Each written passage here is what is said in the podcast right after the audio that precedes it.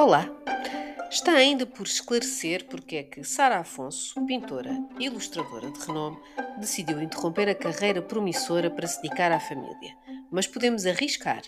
A Sara casou com Almada Negreiros e, como tantas outras mulheres antes e depois dela, deu um passo atrás para que o marido pudesse seguir com a sua própria carreira, permanecendo no lar a cuidar dos filhos.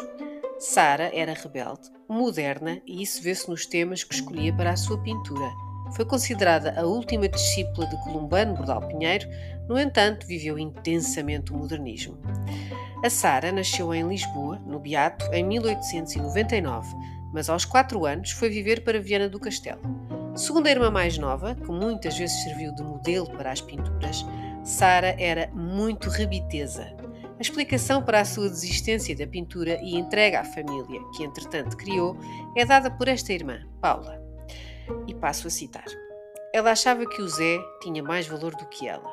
Ela ajudava-o e animava-o muito, e ela encolheu-se.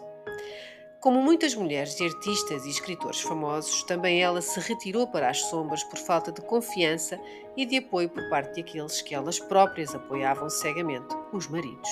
E José de Almada Negreiros terá deixado claro que para que o casamento resultasse era necessário que ela o apoiasse sempre o que é uma pena, pois, na minha humilde opinião, ela era melhor do que ele. Ou vá lá, pessoalmente, o estilo dela agrada-me mais do que o dele. Sara voltou a pintar e, com o retrato do filho mais velho, ganhou o prémio Amadeu de Souza Cardoso em 1944, mas nunca mais deixou de ser uma dona de casa com responsabilidades familiares em vez da artista famosa que deveria ter sido. No final da vida, dedicou-se a desenhar plantas e flores, as suas maiores companhias. Sara era cor, natureza, delicadeza e personalidade. A arte era realmente uma forma de estar na vida.